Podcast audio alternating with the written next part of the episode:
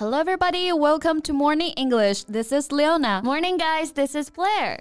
哦，贝贝老师今天看起来心情很不错呀。Any good things happened？这么明显吗？其实是小事儿一件了啊，就是最近上课有感。当我讲解完一个比较复杂的知识点之后呢，得到了 Got it，哎，这个回答就让我非常的有成就感。哎，有一样的感觉。So that's the meaning of being a teacher 啊，能够解开学生的困惑，对老师来说就是非常大的认可了。Right. So I feel so fulfilled when I see Got it in the chat area. Yeah. Got 哎，在口语当中呢也是经常见到的词啊，其实呢就是 get 的过去式的形式，嗯，但在口语当中也可以有很多意思来表达。对，那 get 大家都比较熟悉了啊，今天我们就来了解一下口语当中更常用到的 got 这个表达吧。OK，sounds great。欢迎大家点赞、订阅我们，并且打开小铃铛，这样就可以第一时间收到我们的更新提醒啦。另外，本节课的笔记也给大家准备好了，在视频简介或评论区即可领取哦。像刚刚我们提到的 got it，哎，其实在口语当中就非常常用啊，用来表示明白、理解、领会这个意思。OK，so I got it。那前面我们也提到了哈，got 是 get 的过去式，所以其实 get 也有表示理解、明白的这层意思。没错，比如好朋友之间啊，递个眼神就问，哎，你有没有 get 到我的点啊？这个大家比较懂不懂我这个意思啊？没错啊，那这个时候如果懂了，我们就可以说 I got you。嗯，So have you heard that song? I got you.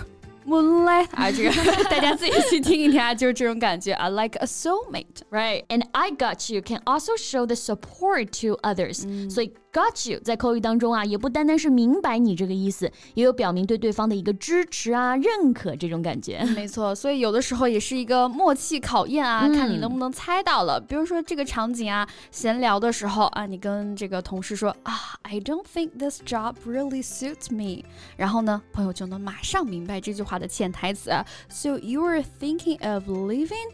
他就能猜到是你要想要辞职吗？这个时候你就可以说，Yes, you got it in one. Yeah, you got it in one. It means something that you say when someone has guessed something correctly. 就表示猜对、猜中了，一语中的。哎，这种感觉。没错。那有的时候呢，也不是猜不中啊，是真的搞不明白呀。Last week I went to the talk show and Everyone else laughed loudly, but I didn't get the joke. 笑点不同，不相为谋啊！是，所以 got the joke 意思就是明白了笑话的一个可笑之处。怎么去判断谁听懂了呢？Now everyone got the joke, but those who did laugh 笑了的人，哎，就是懂了。It's so tricky. Yeah. But it doesn't matter whether you got the joke or not. 听没听懂笑话倒是无伤大雅，嗯、但是有的时候公司里面的通知要是没有 get 到，那可就麻烦了。Yeah, you mean the phrase got the memo. Yeah, you can see me. So, got the memo means that to know something that everyone else knows. 意思呢是知道，那通常呢指的是所有人都知道的事情哈。因为这里的 memo 指的是备忘录的意思，所以呢可以用来表达接到通知啊、收到指示这样的意思，right？比如啊，公司年会的时候通常会有一个着装要求嘛，嗯、同事可能会提醒 everybody needs to be wearing green today、嗯。当然你也接到了这个要求。啊，那你就可以说 I got the memo. Oh, fortunately, I've got a green dress. 啊，刚好我有。没错，所以啊，有拥有什么东西，这里 Leona 就用到了 have got。口语当中的 have has got 意思就是有、拥有这个意思。have got 经常缩写为撇 v got，或者呢就直接省略 have。而 has got 一般它的缩写这个撇 s got 就不省略了。嗯，没错。那口语当中的 have got 或者 has got 会更加的地道一些，也更加的自然啊。那我们说有呢，不仅可以有实体的东西，还可以指一些人的特质啊。比如我们的贝贝老师，对吧？声音真的很好听啊，很温柔，所以我们就可以说 she's got a nice voice。固定的商业吹捧环节又来了，是不是？像我们上课的时候，也经常会有学生说：“哎，I've got a question。” I'm glad to hear that，我很开心听到学生有这样的提问哈。但是呢，大家也都很有礼貌啊，会问问 You got a minute？嗯，我们可以用 You got a minute 这句话来询问别人是不是有时间，显得就更礼貌嘛。没错，Nearly every time I would ask first because I really afraid to annoy others 啊，因为有些人可能比较冒犯他的话，他真的是会很生气的。So you can also use got to express in a certain mood.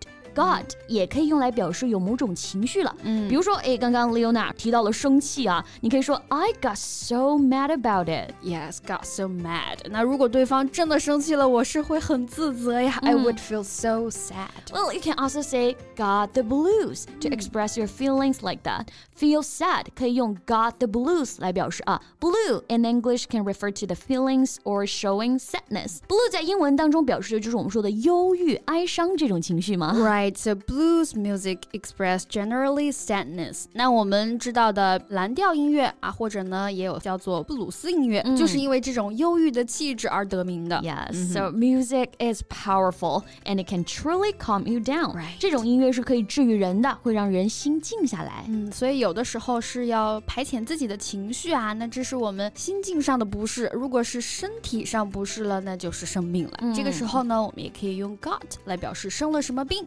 对，那这个例子就很多了啊，像最近甲流比较严重嘛、s o maybe someone's got a cold，就是感冒了；I got a temperature，就是发烧了。got 后面可以跟上一个具体的病症。 Yeah, so take care, guys. 要照顾好自己的身体哈。对 My friend had two days off due to illness, but when she went back, she still felt very weak that she made a stupid mistake. So is she okay？不会被老板骂吧？那肯定是不可避免的呀。可是呢，哎，老板说他的时候，他也不能说什么，闷闷的，所以老板就更来气了，直接来了一句：“Has cat got your tongue？” 完全可以想象到那个窒息的画面了啊！Cat got your tongue，这个表达也是很形象了啊。猫抓住了你的舌头，也就是我们说那种无言以对的感觉。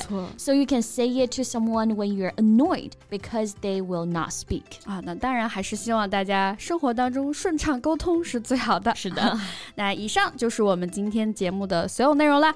You got it? You got it？如果你喜欢这期节目，请点赞加订阅，这样就可以反复观看啦。同时，本节课的笔记也给大家准备好了，在视频简介或评论区即可领取哦。 Okay, that's all about what we have today, and this is Leona. This is Blair. See you next time. Bye. This podcast is from Morning English. 学口语就来早安